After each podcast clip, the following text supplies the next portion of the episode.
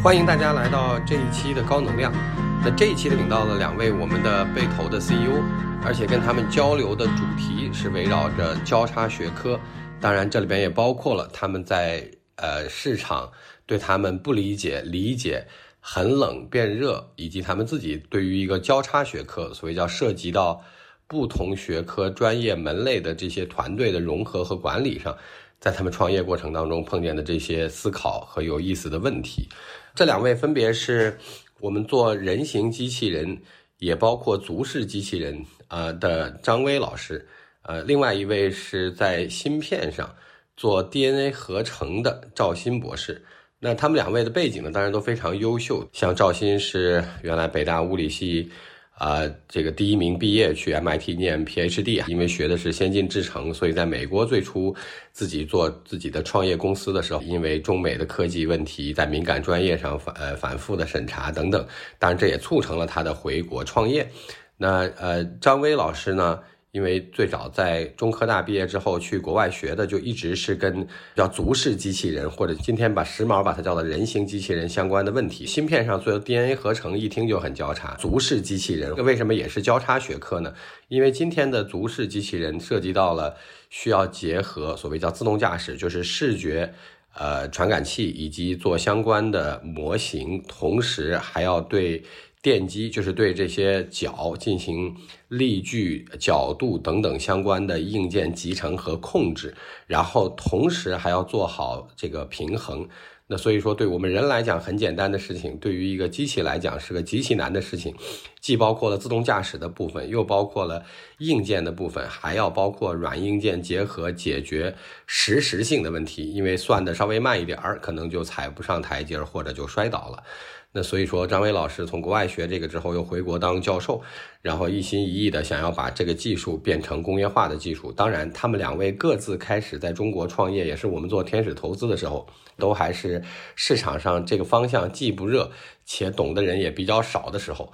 那那个时候，他们的开始的融资都不像他们各自背景这么亮亮丽光鲜，也经历了一些比较挑战和黑暗的时刻。那下面我们就跟他们两位一起来聊聊。他们各自所在的这个方向和企业所代表的这些交叉学科碰见的各种各样的有意思的事情和他们自己的一些思考。两位先给大家介绍一下自己的这个英雄历史。呃，大家好，我是呃赵鑫，是新秀科技的呃创始人。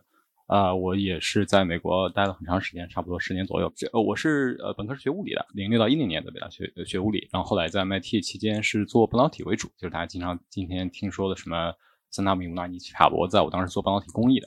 呃，所以做了很长时间这个方面的研究。现在目前，呃，主要的科研以及产业化的方向是用半导体在医疗中探索这个很长期的应用。大家可能知道，半导体在医疗中，呃，其实是它的应用方向会比我们想象中的要广很多。然后我们现在做的事情其实是，呃，用半导体做生物分子的合成。呃，什么生物分子？呃呃，基因、蛋白啊，这些大家能能这个相对来说会更熟的这这些呃，这个生物大分子的，就是围绕呃合成呃分子生物中的中心法则。呃，基因、DNA、RNA、蛋白，呃，甚至再往下这些分子的合成，就去做这样一个产业化公司。从二一年，呃，有幸被冯叔这个支持到今年，呃，已经形成了一定规模的初步的商业化。啊，然后在这个过程中也有很多很多很有意思的经历，行，等会儿会跟大家进一步分享。我们请张伟老师。呃，主要还是一开始是学术路线，然后零三年去的美国，或者先后在呃，我在在 Purdue 也是个比较偏僻的地方读的博士，然后后来在 UC Berkeley 做的博后，后来在美国当教授当了一段时间，然后大概一七年拿了 Tenure，那个时候就觉得呃，得做点事情，因为在美国的学术界，我不知道你们知不知道，大概是说有 Tenure 之前。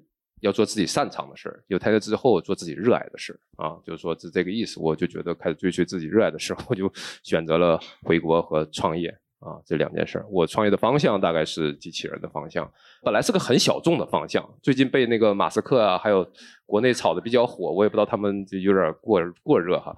呃，我们主要是做足式通用机器人，就像波士动力这种四足和双足的机器人。我们的技术能积累上还是比较时间长的，并不是因为马斯克我们才做这个哈。然后希望通过有波士动力这样的技术，同时结合国内的市场和这种供应链体系，能做成比波士商业化更成功的公司，还是这个目的。呃，然后最近呢，像马斯克呀，还有小米啊，追灭各种国内的厂，还有国家都都都都布局这个方向哈。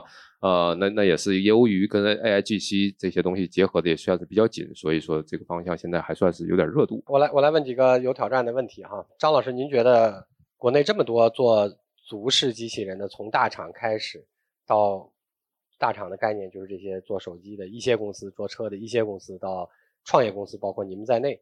今天来看，大家都动态发展。技术上真正最后能做成足式机器人，我不问你是谁，我只问你有百分之多少是靠谱的。这个没有统计哈，因为这个样本太小了，这个领域还是相对比较少的。你去做足式机器人领域找人的话，大部分是没做过这种足式机器人的啊，所以人是非常少的。靠谱看你怎么说吧，就是看起来这不是做出那个样子，是真正做出能。呃，能 work 的，就是就是能能避障、能上下、能平衡、能控制，非常少吧？就我觉得本质上一个一个领域一个商业的成功，的技术是只是一小部分。我再问一个小问题：做这种呃靠脚运动的机器人，所有在需要重新做的这些软硬技术，不管是做模型、避障、控制、电机、平衡，所有这些问题当中，中国 so far 看起来有可能有产业链优势的一个或两个节点是什么？呃，肯定是硬件，所有的硬件基本都是中国的。哦，马斯克也天天跑回来去布局，所以中国的这些你看不出来的东西，它都不停的在涨，二级市场都被他炒起来。张老师，你先告一段落，我现在再问，再再问几个呃他的这个挑战问题哈。在一年半里融了四轮钱哈，这四轮钱你也接触上百个投资机构了，上百个投资机构里能把你这个芯片上做大规模的 DNA 合成这句话给听懂，并且搞清楚这件事儿到底有多么难做和多么。有用的，你觉得有百分之多少？那我再问一个另外的问题，在大家搞不懂你的时候，你是怎么融钱的？其实这是一个很有意思的一个问题，我想也可能是风投资我们的一个一个原因，就是呃，在融资过程中，其实从交叉学科角度来讲的，尤其是像我们横跨从集成电路、从集成电路设计、半导体工艺、微流控到机械电子嵌入型软件，再到呃化学，再到生物，再到后面指控、分子指控这些，其实一个跨十几个学科非常非常长的链条。呃，其实从学科设置上来说，没有一个人是可以都懂的啊。所以从包括你自己吗？当然，这个首要就是首先就是我自己。虽然说我们经常互黑，但是丰瑞确实是在交叉学对我们的理解上，现在毫无疑问还是呃最深的。然后从这个角度来说，大家其实也很难都去理解。同时也有好的地方。那我可我可以遇到这个医疗投资人讲半导体，遇到半导体投资人讲生物，最终在落在这个产品形态以及商业模式上，还是会非常非常呃嵌合整体的这个。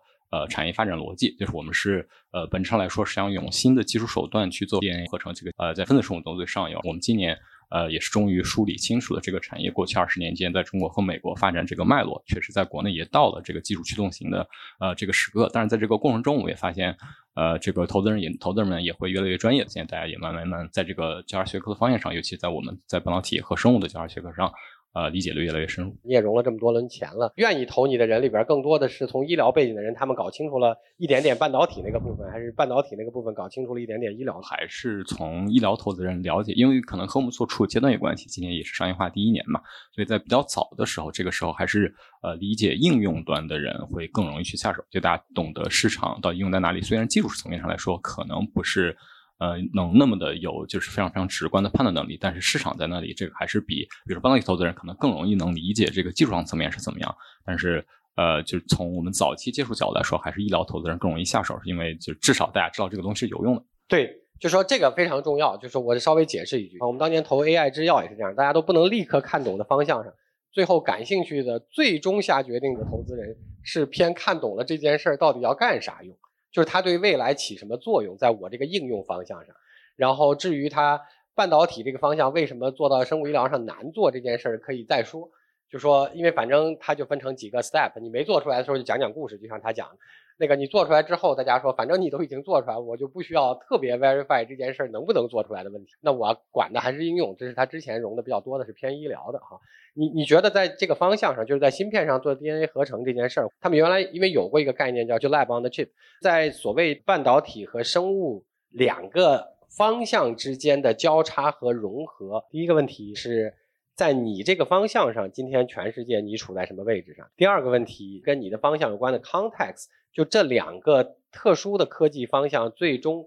会在多大情况下，在什么时间段之内会发生大规模的融合？其实我们一直想过一个非常有意思的问题。我们其中一块儿是设计 ASIC，自己去设计一个芯片，但这个这个大概只在这个整体的工作中占到四分之一，然后化学是四分之一，生物是四分之一，然后还有四分之一大概是属于 QC，就怎么去做质检，这个是更偏生产型的。上交叉学科的呃呃一个呃事情，但是比较有意思的点是在这个四个点中，没有一个是供应链被卡脖子的。啊，就比如说我们用到了半导体工艺这种芯片的制成，在生物中应用芯片的制成，暂时用不到三纳米、五纳米，就是它和我们真正就是被卡的不是很容易做的这个。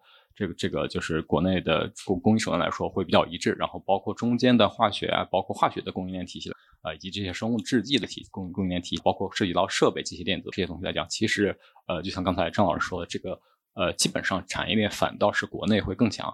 那在这个程度上，呃，就是也也呃，回到刚才峰叔那句话，就是呃，如果能够用用起来国内这个好的这个产业的基础的没有卡脖的情况下，而且可以有。呃，这个很好的工程师红利的情况下，其实我觉得在国内做工程化迭代，在国内做这种级别的创新，其实是有可能比国外更快的。所以，我们目标也是希望用用芯片去做，呃，合成层面上，我自己觉得是是肯定可以走在这个世界的最前列的。我得换换到这个折磨张老师了，因为你们也融了差不多四轮钱，在过去的一年里，呃，你觉得投你们的人，因为你们这个不算一眼看不懂，但是一眼不一定看得懂到底难在哪儿和要去哪儿。就是在你融资过程当中，一个有点从不热开始到有点小热，但是大家并不知道这件事儿为什么要热和什么会很难。在这两个 context 的情况下，你一年融了这四轮钱，碰见的投资人，你觉得在这几个问题上都是什么样的？把这事想的比我们还有未来的人多一些，他们能看懂的东西，我觉得他们还是比较就就是 critical 的。就是说，今天做足式机器人，你能给？简单科普介绍一下，为什么这件事儿超级无敌无无比难，以至于像呃就马斯克这样的都说，咱们也要看十年之后这个玩意儿能做成啥样。就是它到底难在哪儿？相比于今天有很多已经很难的了，什么大模型啊、自动驾驶啊，什么几句话都挺难讲。请我 大概分享一下，呃，也没有超级无敌几几个无敌来着，无敌无敌难的这个这都没有。整个这个领域，大家对它的预期。和它现有的技术边界，这个两个就 gap。这难就难在你能 deliver 东西满足不了人家的预期，我觉得是这个难。你有的技术如果在这上面定义产品，我觉得是不难的，呃，是可以做的。现在 ready，我们成立公司主要这个目的。但是很多人会把它想象成无所不能的这么一件事儿。在这马斯克也说嘛，明年就什么量产，以后是两百亿，每家有都有一个人形机器人帮你去干什么？这个这个事儿，我觉得是呃是是非常非常难的一件事儿啊。这个事儿主要是一个场景的开放度，还有整个机器人整个这个领域的技术发展还没有到这个这个这个阶段，能把适应这么多复杂的一个环境。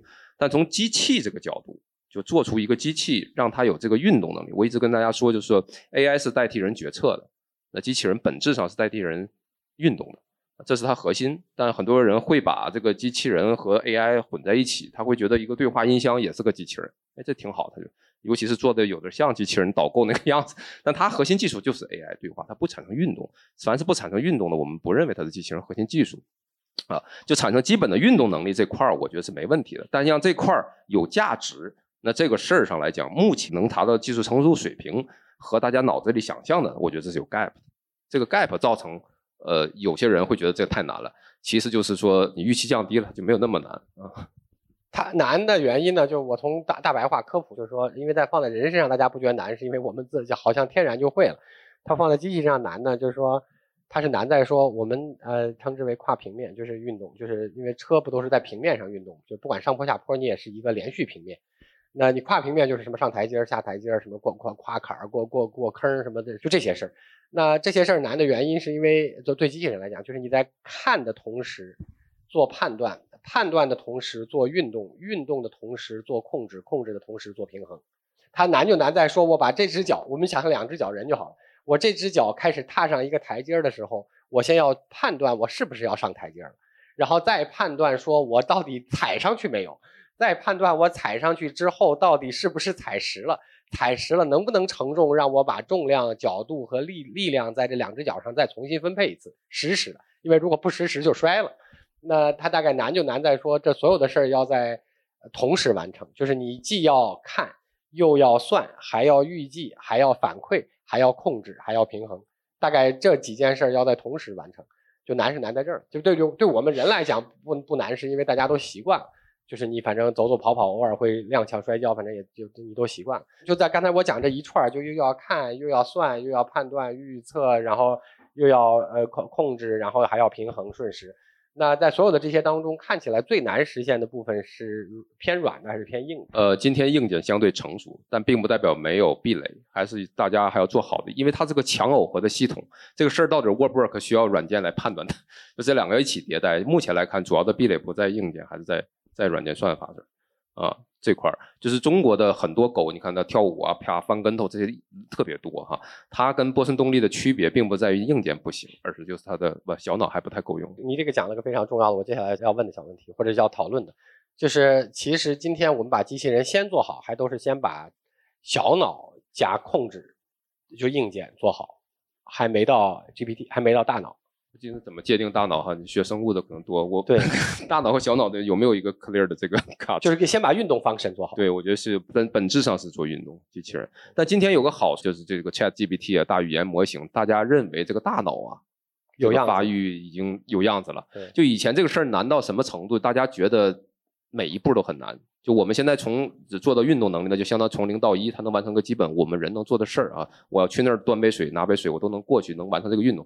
那大脑要帮我们决策、看环境啊、导航这些所有东西都都都挺难的。以前会认为这每一步都很难，那现在会发现，只要从零到一到了，就然后泛化能力，可能这种大模型会给大家觉得是非常容易的啊，是大家有这个预期。那个张老师，如果作为投资人角度，不作为创业者角度，你问他个问题，让他先问我吧。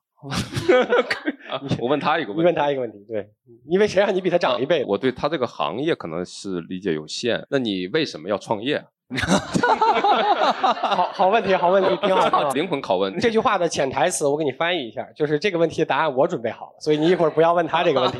对，有可能是没有准备好，所以我就不能问这个问题。我觉得可能是这样。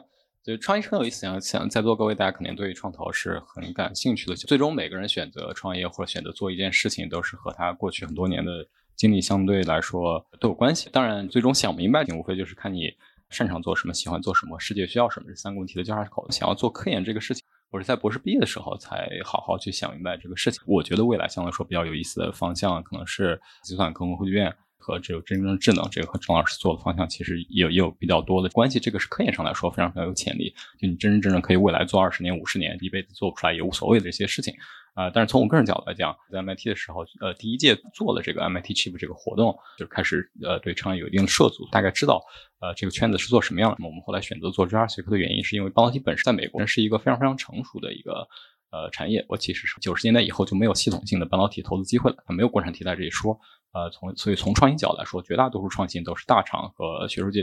那比如说，尤其是在硬件层面领域上，从一个想法到产业实现，基本上要十一年到十五年。其实没有一个初创公司角度来说能承受中间要跨过的阶段，呃，实在太长太长。那从这个角度来说，呃，反倒是有一些呃系统性的机会是存在。呃，半导体在别的领域中应用中，其中在生物领域中是一个非常非常明白的例子呢。回到为什么要创业上，觉得还是希望呃在新技术上能够有产业的影响力。那从这个维度上来说，像我们现在一样做一些，其实从纯正的半导体人看起来是偏门的方向，呃，它更能在呃技术的创新上给我更大的这个满足，所以最终这个其实是呃选择创业最核心的一个原因。但是创业就意味着呃技术是一方面，战略、投资、销售、呃组织管理这些有很多事儿要去做。呃，对我个人层面上来说，为了让创新型技术推动领域的进步角度来说，创业是最好的去实现这个事情的呃一个途径吧。我再追加一个问题。就是这这个问题分成两个层面。第一个问题，这个是个心灵拷问，心灵拷问啊！如果没有当年被来回来去查这些事情，因为学敏感专业，你会回国回国创业吗？第二个问题，这是个心灵拷问。你在被来回来去查的那段时间，因为学敏感专业被来回来去查，并且是在美国创业这段时间，你大概的感受是什么样？对，第一个问题最终是会的，因为我我个人虽然全职回国时间相对来说短一点。呃，但是其实在国内经历创投的环境已经很多年了。我是在读书期间，一三一四年每年会在苏州，就我们现在总部也在苏州嘛，在苏州稍微待一段时间。当时就是我呃有幸啊，就经历过。呃，在那个时候，就半导体国内半导体还没火起来之前，这个整体惨淡和黎明前最黑暗的那个创业那那段时间，在一八一九年真正在华为卡脖子事件发生前后，这个差距是过于明显。就从公司市值上也能能表现，它可能是百倍左右的差距。从但是从我个人角度来讲，一直都知道，从这种偏硬件层面，刚才张老师也说。它其实早晚的这个发展的前景更好是在国内，所以我肯定是要回去的。但是如果没有这些，可能会回国稍微晚一点，比如说呃会在美国把那个公司做成，或者有一个什么层面上的退出。呃，然后呃再回国。然后第二个问题，刚才分叔提到，就被查的时候有什么呃心理的历程？我个人觉得是没什么问题。其实是到那个时间节点，基本上要要逼自己做一个选择，就那个时间节点，要么现在回，要么就很长一段时间不会回国。从现实层面上都没有什么压力，但是主要是心理层面上要做这个抉择的时候，呃是有很大压力的。所以最终抉择的结果是是回到国内去这个去去继续这段旅程。挺好的，你的报复机会到了。问张老师个问题，我一直呃有时候也在想这个事情，就可能从呃就是创业中经常大家会提到 minimal viable product，从这个角度来说，您您的这个现在这种组织机器人的领域，它可能是第一个可能稍微上点规模的应用会在什么方向？啊，这很好的问题，我觉得是足式机器人它有它这个应用啊，有很多场景啊，现在大家看到的呢。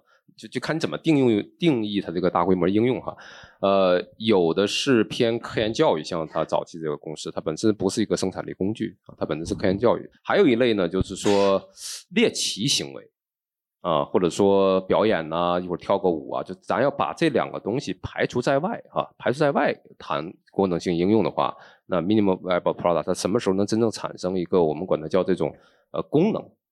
啊，生产力工具，而不是一个就是说看着新鲜玩具。那你可能玩玩具，那可能也会挺大的哈。我觉得是呃，to B 的一些场景下，解决一些相对呃现有的机器人解决不了的问题。我们做足机器人本身解决两个问题，就现有呃技术解决不了的问题。第一个就是现有以轮式为主的机器人，它适应不了我们人所需要的地形，你要不然就得改，要不然怎么样？这个地形的适应能力就是它一个技术性的突破。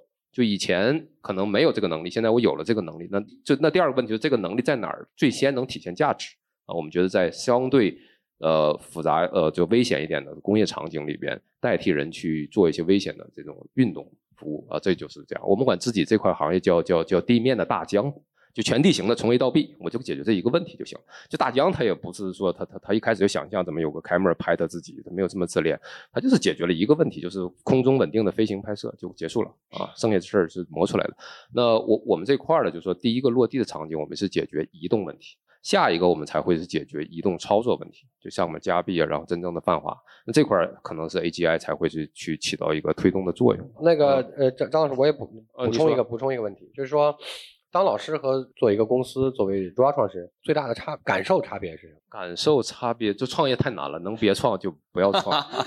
我觉得创业还是挺难的一件事儿。最大的差别就是，我觉得老师呢，呃，很多的技能呢，跟创业所需要的技能并不是完全 align，甚至有点矛盾的。所以你要投老师的话，一定得看好。可以，我们先聊一聊哈，就是，就是说，老师一般是首先第一个是善意假设啊，这个人不行，哎，我怎么培养他？我作为一个老师来讲，我最怕的就是否定一个人。在我职业生涯中遇到太多这种，我一开始觉得这人有点问题，后来成长的非常好。他是一个 enabling 的一个东西，但是创创业来讲，他对人的一个把控，能不能选到合适的人去做合适的岗位，他最。明确的产生目标结果，这种情况是要非常严格把控的。那这一点上，我觉得他从一个本能和 training 的方式来讲，他这个思维思路要变。这是我觉得对我来讲是需要怎么去看人，怎么去用人。再一个做做学术上的学术创新，它是要发散的，它是要很多天马行空的 idea 去想啊，去去去试的。那创业，我觉得做产品是要聚焦的，这两个是相对方向不太一样的啊。这个东西一定要想清楚。再一个就是说，呃。中间的 gap 还挺多的，就是学术水平，就你发了一个 Nature，比如说 Science，它不等于技术，技术也不等于产品，产品你也不见得能卖出去，这中间的坎儿还是真挺多的。那为什么我觉得我们还是可以的？作为教授创业，它这个赛道一定是相对来讲，你的技术优势有一定作用。啊，或者说有比较长期的作用。我把我们这个领域比喻成什么呢？就很多创业，就是如果是从呃消费类啊或者什么，它肯定是拼速度啊，拼谁挖掘这个需求的能力，然后产品迭代优化的这种速度。但我们这个领域，包括包括他的领域，可能也差不多。我感觉哈，就是说，它他不是个短跑，因为我们很多我们这个领域的人，他就是短跑。我今天超过他的情况，超完了他不知道该干啥了。哎，我现在我已经达到水平，我也卖不出去，我应该干？我们这个也不能算是长跑，我这个甚至算至于迷宫，就像一个沙漠越野赛似的，你得找到一个适合你的路径，每一步路径能商业化。因为你选错一个路口，你可能会赔进去很多钱，研发很多东西，做一个无能 deliver 的东西。所以这个赛道的领域选择来讲，我觉得对老师来讲的职业生涯能给我足够的缓冲，去让我去其他方面去成长。我只是这个感觉，但是绝对是需要成长的，很多的很多很多难的地方。嗯，有道理。我问你们两个人一个 common 的问题，就是说。呃，就是很聪明的人，尤其是学学术能力或者叫科研能力很强的人，通常容易的挑战是会耐心差一点，就是对别人的要求比较高。说白了就是这样，就比较挑剔哈。这是这个问题的第一部分。另外一个问题是在一个企业当中，在即便是有能力的技术人才，也要多种相互融合起来。就是我要软的人懂硬的，硬的人懂软的；我要生物的人懂化学，化学的人懂芯片，芯片的人懂生物。在这种有两个。以上的技术核心基因的公司当中，它要涉及到两个以上的技术团队之间的配合、理解和融合问题。你们各自在这两个问题上有什么心得体会？尤其是第二个问题，其实我们一直在探索。其实第一个问题上，我感觉是风速自己的问题，我可能没有这个问题。我我我感觉还好，可能更更倾向去认识一下大家是怎么去看这个事情，然后去。去这个去呃引导吧，这个从这个层面上来说，可能跟张老师刚才说的这个呃怎么去培养，怎么去 enabling 这个角度去更多的想这个事情。第二个问题，我们在呃开发一些这个跨学科芯片问题中，它至少会刚其涉及到四个方面嘛，呃就至少有芯片、半导体，呃有呃有硬件部分，有化学生物。比如说我们的公司现在都强调，肯定是强调结果导向嘛，让它结果如果。出问题，那在这个时候怎么系统性的从文化以及硬性的绩效考核，怎么让大家呃最低的要求是首先不能互相甩锅，理想情况是大家都能互相去理解，然后我们围绕一个呃共通性的目标去努力。文化层面上，呃这个需要去大家更熟一点的，有一些 personal 这个好的 relationship 上。那么在绩效层面上来说，需要让大家去去共背一个这个结果。呃，但是产生这个原因肯定也是因为跨学科你确实不懂对方在说什么，你你很容易觉得我自己做的够好。呃，那为什么呢？肯定是对方出了问题。这个时候，鼓励大家更去更深入的去理解对方的这个学科，以及去学习交叉学科的学习。呃，目前看起来，其实，在在稍微长期一点的层面上来说，更关键的一个事情。所以，我们也在公司内部呃组织了很多很多次呃培训活动，或这种方式让大家去更深刻的去理解，就是不止理解自己在做什么，呃，而且你去当老师去给别人讲明白你到底在做什么。啊，以及互相就是去去理解这个。来，那个张老师，第一个问题，第一个是都喜欢聪聪明人会不会过于挑剔？对于团队过于挑剔，这个也确实不是我的问题。你们这个按照刚才他的说法叫甩锅。呃，这么说吧，就这只取决于你 wear 什么 hat，你是在干什么。像我以前当老师，给我们引进年轻老师的时候，那我们很多情况下他会找这种叫 best athlete。我也不一定非得这个方，就尤其是国外，他不会看见几篇 paper。说我引进来的人，他一篇 paper 都没有，那我们就觉得很厉害啊，我们觉得他会发展啊，这种就可以。所以，我我会有一些遗留的问题，就是说找学生也是，哎，这个学生，呃，这这个好像很聪明、很厉害，不知道他具体要干什么，但是也可以招进来，哎，大家慢慢培养。这是做学术、做老师的时候一个思路，但做公司来讲，这是完全不行的。就是招 best athlete 也是没用的。就是你一定要清楚你这个岗位它到底核心技能是什么，我觉得是很难改变一个人的啊。然后，然后这个这个才华越高的人，他是越难驾驭的啊。我觉得你一定要把这个人物画像，他的核心技能是什么，在核心技能的前提下，他能满足，他能 professional 的 deliver 啊，他有专业的素养，比他有什么 smart 可能更重要。从技术的角度来讲，我觉得对人的这种把控，选什么人，驾驭这个人，组织能力，这个是最重要的。我觉得。呃，技术型创业或者我们技术有领先性的，相当于我们有 F 十六战斗机，我们有各种什么什么这种最先进的武器。啊，但是我们要有个 army 去用它，我们还是要是要是要培训一下军训的，就是每个人怎么协同把你的武器用好，这个我觉得可能甚至。不比武器差。这个第二个问题是吧？人形机器人公司的软件负责人和硬件负责人经常打起来啊，就或者是甩锅，因为这调不出来。你说到底是谁的事儿？他说是你的事儿，你说是他的事儿。在我看来，那就是可能中间的接口交接不清晰造成的。要从本质上解决，可以通过把这个定义清楚来去规范的。为什么它容易在交叉学科容易出现这个问题？就是因为这个东西到底怎么定义清楚是没有行业标准，谁也不知道。啊，这个情况下才会产生这个问题。从领导角度来讲，首先是要拍一个，不要完美。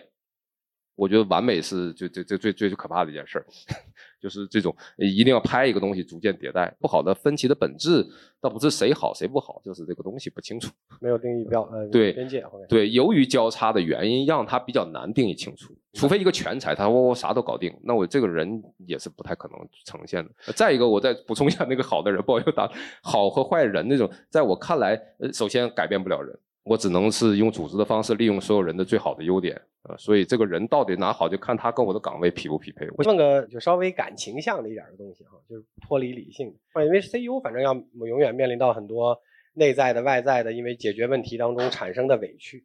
所以委屈的概念就是这件事儿，我觉得我只能我承受，我也没办法。如果你不方便讲是因为什么造成了你过去印象最深的创业过程中最大的委屈的话，你在碰见那个问题的时候，你咋办了？陷入了深深的回忆，想起来 想起来了两百两百多件事实在太多了，不止，远不止。这是没办法，做 CEO 是没办法，就说你必这是个必然，就说你要承受非常多的内外不能解释或没有办法公平的结果来承受，来以你来承受。一些印象比较深刻的例子，确实也都是因为在很多事情及处理层面上，跟团队或者大家互相之间有冲突所带来的。但是最终，呃，走出来的或者说这个解决的办法，都会凝练在公司的整体的使命以及价值观的层，就是围绕这个东西上反复的强调。怎么排解？排解排解这些，大家相信大家都有很多。呃，这个很好的办法，踢个球呀，跟同学们吃个饭、喝个酒啊，都有。但是从呃解决这些碰撞的核心角度来说，还是呃会和大家一起坐下来，然后好好去想一想，就是大家为什么呃刚开始的时候想要做这个事情，然后我们的目的到底是什么？对吧？在公司层面上面临的外部的压力是什么？最终还是通过这个这些层面上的反思，反倒是能够处理很多在各个层面上的分歧。张老师，本质上。其实整个创业向我来看，就是对人的理解。当你有技术以后，怎么去组织大家把这个事干好？像我们这种做科技人，你要我熬夜写个什么，推个公司，敲个代码，我很高兴。呃，我我我觉得琢磨就是人这件事很难。为什么难呢？就是尤其我们这种行业是最难的。呃，就是交叉行业，因为如果是个小生意，比如我卖个奶茶，我一个人咔咔干好了，然后招几个人干，这没什么太大问题。如果这件事儿难，它就是 A 加 B 加 C 加 D 才能做成这件事儿，你又不是 A B C D 全是你一个人。你可能连 A 都不一定是，你能驾驭 A、B、C、D，所以你要把他们都调动起来去完成一件事，对组织能力各方面能力是有点难度。但我觉得这是非常有趣的一件事，就是说，呃，反正我觉得凡是适合创业的人，他都是。就是痛并快乐着嘛，他们说。以前我觉得这句话特虚，现在我觉得就是对的。你就宁愿解决点问题，也不愿意平淡躺在那儿，呃，衣食无忧的感觉。呃，这种人我觉得是适合创业的。就就创业就是在人生中不断捏脚，他的快乐一般也不是哈哈大笑那种快乐，就是不痛了那种快乐。就是 就创业者，我就说是怎么理解人性的。一个一开始是理解别人的人性，再一个要认知到自己。就如果你把这当成一个痛苦，这个事儿就很难受。所以创业一定是一生的一件事，就是一个修行。他你得适应这个 lifestyle，他不是个短跑、长跑，我上市或者怎么地就就拿到钱就可以了。我觉得它是个 lifestyle 选择。来，广告时间到了，你们各自觉得自己的公司的。氛围和文化是什么样的，以及你们想找什么样的人？我拉长这个从历史角度上来说，我们确实面临这样一个机会，我们要真的去做科技创新。从组织形态上来说，既有对于执行力方面的要求，但同时要保证一定程度的宽松去做，让大家有一定发散，就是兼顾执行、就收紧和发散，呃，去想去创新这样一个呃组织文化的氛围。就本质上来说，怎么在创业和创新之间形成一个。呃，平衡我们也想了很长时间，这条路会很长，也希望呃跟大家一起。我们的真正的目的是真的想要做中国这个本土的硬科技创新企业，呃，这个使命，呃，也为这个像我们来说是在生命健康领域嘛，也为呃下游的客户为为人的健康做出一些呃一点点贡献吧。从这个使命以及角度来说，呃，想要去享受这个呃创新的氛围，但同时又有执行压力的这样。对，所以你想招什么呃 profiling 类型的人？除去这个抽抽抽象。类型特点就是像当年的枫树一样，就刚入学的枫树的化学家，我们现在其实很缺。那张老师，你觉得自己是个什么样的企业？我我是更希望是一个开放、open，然后大家一起我希望的人都不在乎太多钱的那种人，坦白讲，就工资是 OK 的，是要给到足够，但他办做这个事儿不是因为有工资他来，他就是认这个事儿，然后同时他有工资，这是 完全两个。我喜欢的就是叫 mindset of abundance，我希望那种稍微心胸开阔点儿，那是大家一起把一件事儿做好的这么一个状态啊。我核心的是要就事论事，这这四个字儿我觉得非常难做到。能在就事论事的角度上来讲，就是这件事儿应该怎么解决，不带情绪的去去把它解决。你能不能跟一个比你资历很浅，但他某些方面水平很高的人去很好的合作，这些都是一些非常其实挺难的，在我看来，需要一个极度的自信。只有弱者才会怕，觉得自己错了。在我看来，强者是不怕的。从公司整体层面需要的话，我希望寻找的还是一些，首先对这个赛道机器人大赛道非常认可，认这个事儿，价值观没问题。同时啊，他对商业、市场、销售、组织这些方面，呃，有善似的，能跟我们联合起来加入，然后一起去推动这整个事儿往前推进。那我们那差不多这样，多谢这个两位 CEO，感谢大家一上午，谢谢谢谢。